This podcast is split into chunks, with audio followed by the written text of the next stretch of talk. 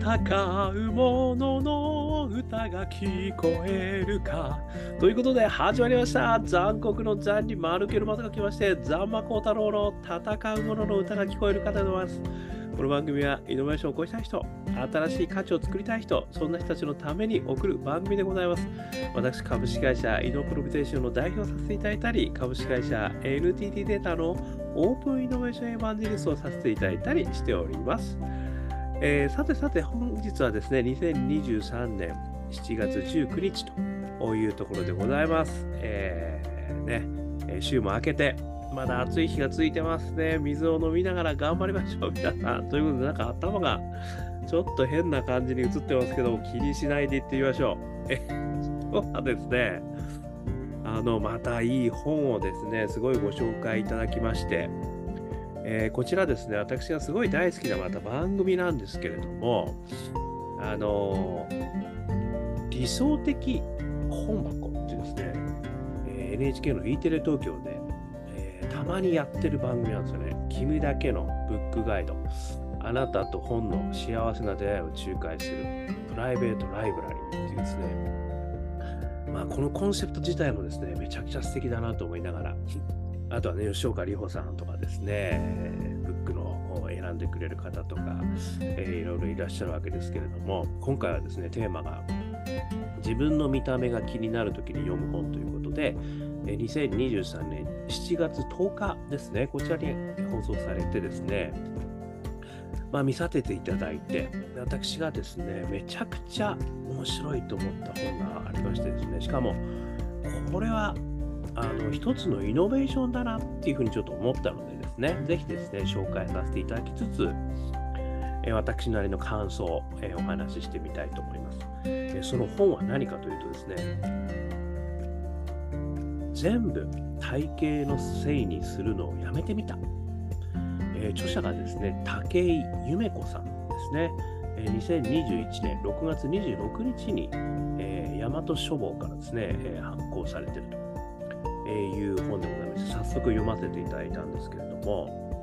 あのこの武井由美子さんはですねダイエットのあのインスタグラム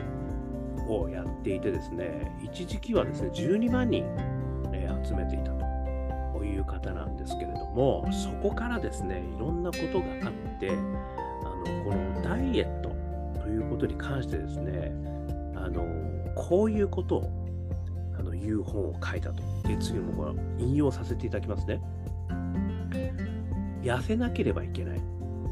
太っていることはダメなこと。そんな呪いの力はものすごく強い。とにかく苦しかった経験から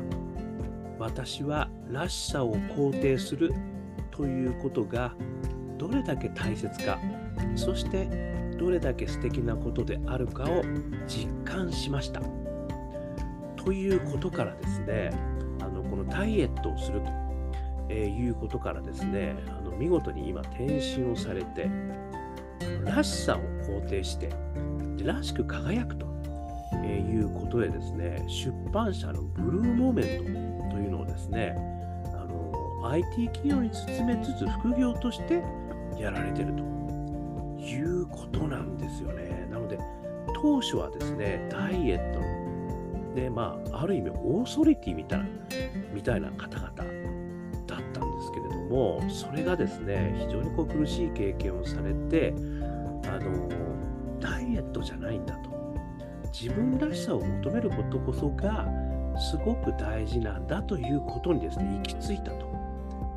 ういうことを言われてるんですよね。なので、あの、まあ、まさにですね、この本を書くこと自体も非常にあの、まあ、苦しかったと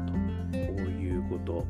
らしいんですよね。つまり、やっぱり相当ダイエットに対してですね、あの戦いがあったわけですよね。で、そういったこう戦いからですね、あのそのことをま振り返りながらですね、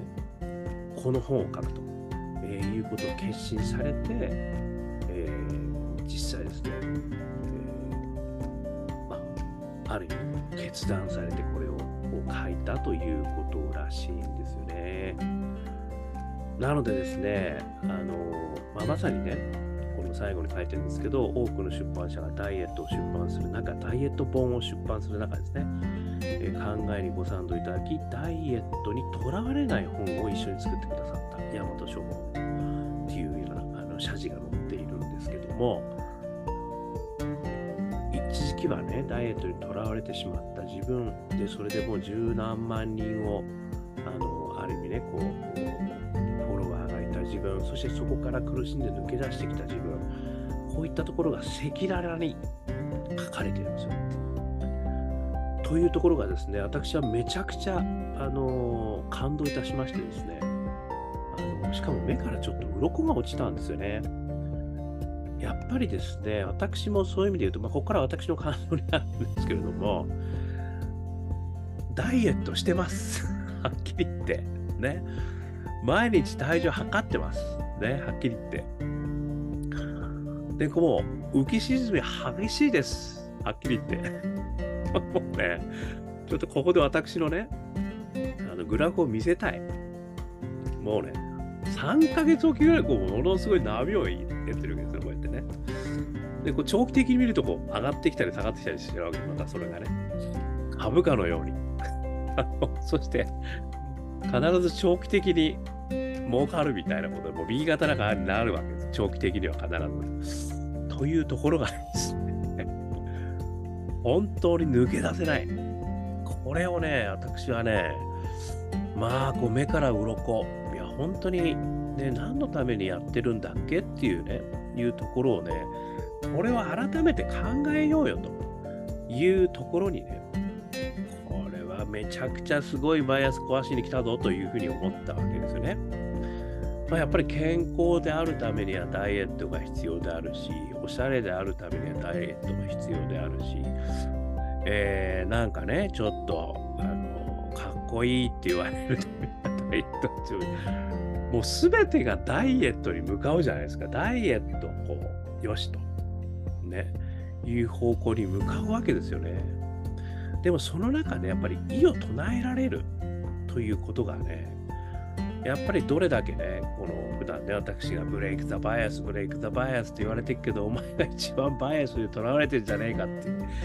まさに言われた感じがいたします。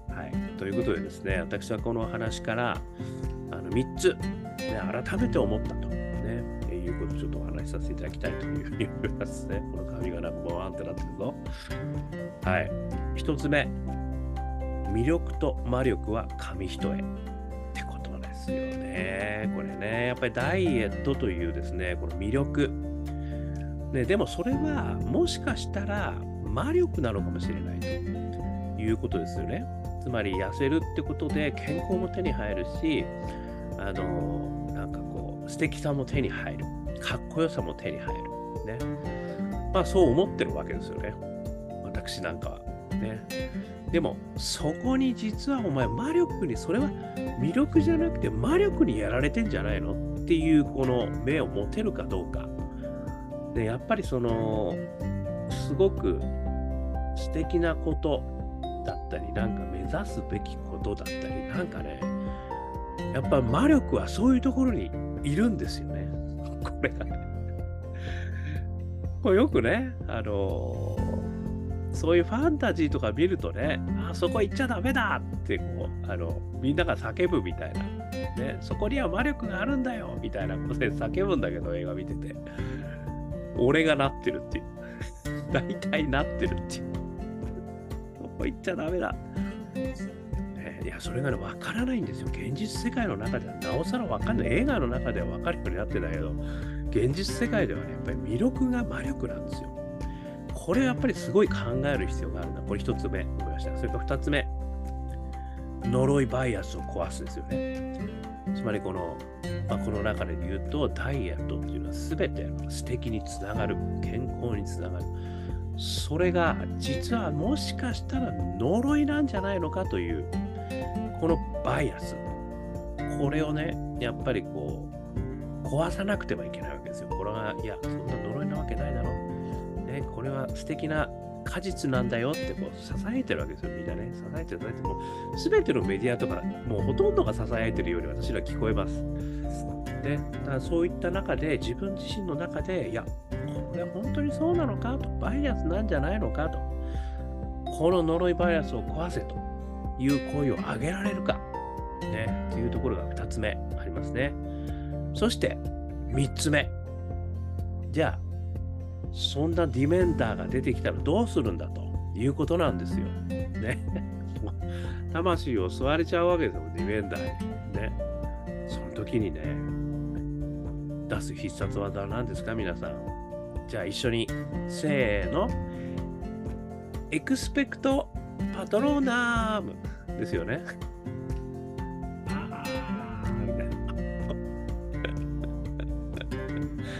この間も言ったけどね、なんかいまいち全然そういったものに反応はないですけど、あの、要はですね、それは何かっていうと、自分らしさだって言ってるんですよね。これがね、あの、この、私がもう感動した武井夢子さんのあのお話ですね。自分らしさって何なんだろうってことを考えることによって、いろんな呪いから解けることができるかもしれない。まさにエクスペクトパトローナムは自分らしさだって言ってくれてるんですよ。これはね、私、ほんとちょっと心に響きまくりましたね。いや、確かに。つまりね、ダイエットで言えば、いや、自分らしさって何だっけ？ね、その中に、まあ、ちょっと、ちょっぽっとぽっちゃりな、ね、お腹が若干出てる俺って、まあ今までの人生考えても、なんかそこ、うっつり割れてるの俺かっていうね、そういう考え方もあるわけですよね。まあ確かにぶっつり割れたら、なんかね、あの、素敵？みたいなね。みんなの前でちょっと裸になっちゃいたくなるんじゃないかみたいなね。なんかよくなっちゃうやつとかいるじゃないですか。あ、俺もきっとカラオケボックスとかでそういう風になるのかなみたいな。ね。いうところがね、自分らしさなのかっていう。やっぱりそこを考えた方がいいなっていうのはちょっと思ったわけですよね。自分らしさってどこなんだろう。ね。こんなムキムキな、ね、マッチョな感じ、それ自分らしさなのか、まあ確かになんかなったらかっこよくなれる、俺が向けるような気もする、自信が持てるような気もするけども、果たしてそれが自分らしさなのだろうかというところがね、こう魅力と魔力。ね、まさにこう考えどころなんじゃないかなって気もするわけですよね。まあ、それをね、目指すことが自分らしさであるということはね、あの全然いいんだと思いますし、私もやっぱり、あのダイエットしたりね、やっぱりこう体鍛えることで、あのすごい自信がついた。ね、俺ってできるんだっていうことにも気がついたっていうね、いろんな良さもある。ただなんかそこにこう無理が生じてしまう。なんかこう全てがそれにもう囚われてしまうようなことがあるんだとすると、本当にそれが自分らしさなのかと、自分らしさはどこにあるんだっけっていうことをね、やっぱりこう、一旦考えてみるっていうような、あの、心の片隅もあった方がいいよねってことをね、言ってくれてるなって気がしたんですよね。すごい大事。な気がしました、私はこれは。ね、だからいろんなことにね、とらわれてしまって、もしかしたらそれは魅力なんだけど、力なんじゃないのかと。一回エキストラ、じゃあ、エクスペクト、パトローナム、唱えてみたらどうだと。ね、気がしましたということなんですよね。で、その自分らしさじゃあね、どうやって見つけるんだということになると、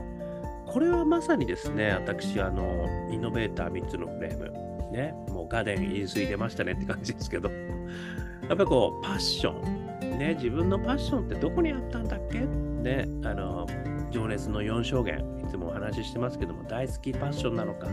利他パッションなのか、えー、 Think Different パッションなのか、ね、あとは、えー、脱出、成長パッションなのか、ね、どんなパッションが俺ってあったんだっけな、みたいなところを見たりですね、あとはですね、その2つ目としては仲間と話すってこともね、すごく大事なんだと思うんですよね、ここは。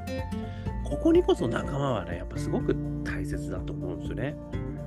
なんか、あの、まあ、ね、いや、確かに痩せた、痩せた方がかっこいいかもしれないけど、別に俺それで、なんか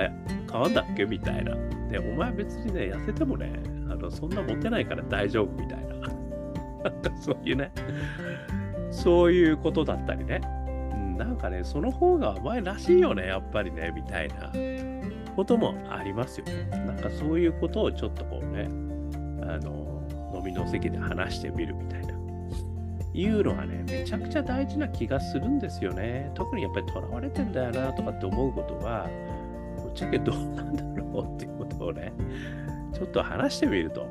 まあ、仲間の存在、まあ2つ目大事かなと。そして3つ目はね、まあ大義って言っちゃうとすごく大げさなんですけどね。要はやっぱり中長期的というかね、まあ、人生自分は何を目指すのかってこともね、まあ、そこにすごい大事な話もありますよね。やっぱりなんかあのまあ我慢しないでねあのへっぽこな人生だったけどまあ楽しかったと言えるように終えたいみたいな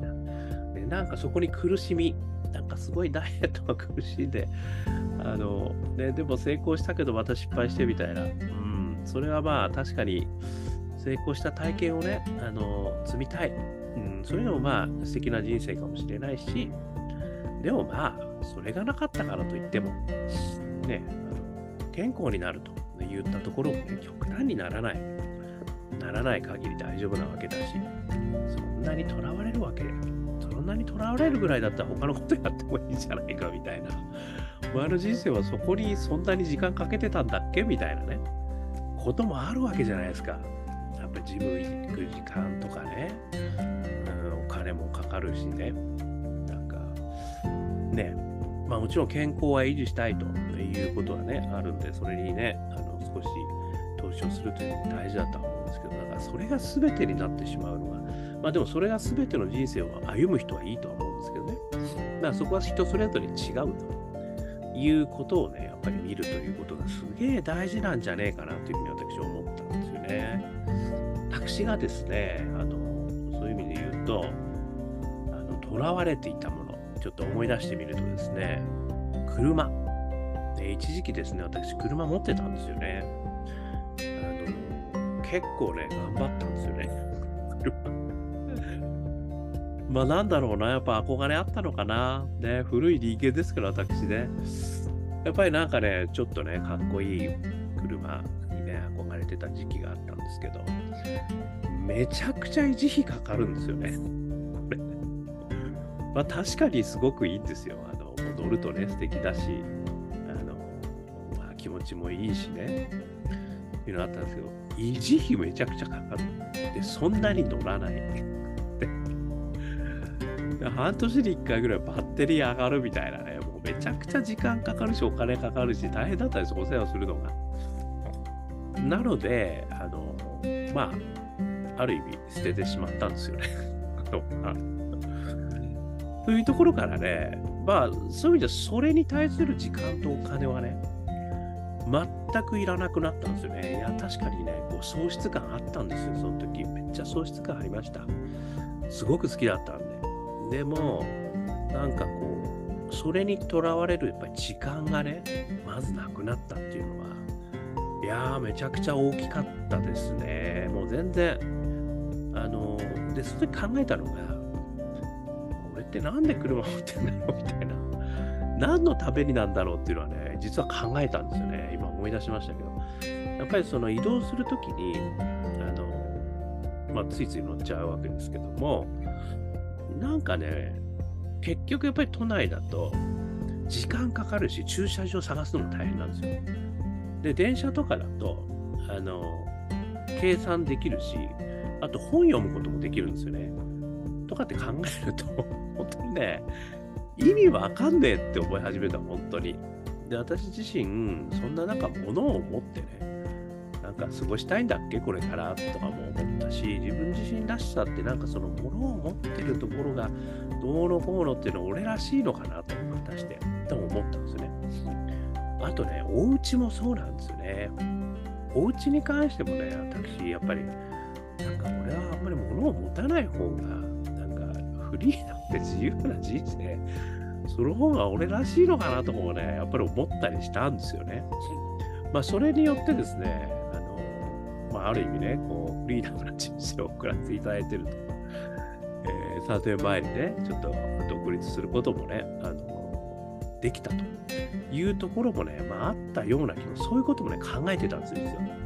今後ね、自分自身で生きていくっていうことになった時に、何かこう、ローンとかね、そういうこう足かせになっても本当にそれって俺がやりたいことなんだっけとも思ったんですよね。とかね、やっぱりその自分らしさに立ち返って何かその大きな選択をするときっていうかね、まあ、もしくは実は大きな選択じゃなくて日々の習慣の中にもそういうことがあるよってことをね今回ねこの武井由美子さんの本からねもうめちゃくちゃ鱗が落ちましたよ目から。ね。なのでまあいろんなとこことにねもしかしたら自分はとられてるかもしれないなとかね思ってみる、ね、でもしかしたらこれって結構時間とお金使ってるけどとらわれてんじゃねえかと。もしくは本当にこれがなかったとしてももしくは他のことにあの時間を使ってもねすごく自分らしさをあのもっと育てるという意味ではいいんじゃないのかとかね。なんかいろんなことをね考えれるきっかけになったなっていう気がいたしました。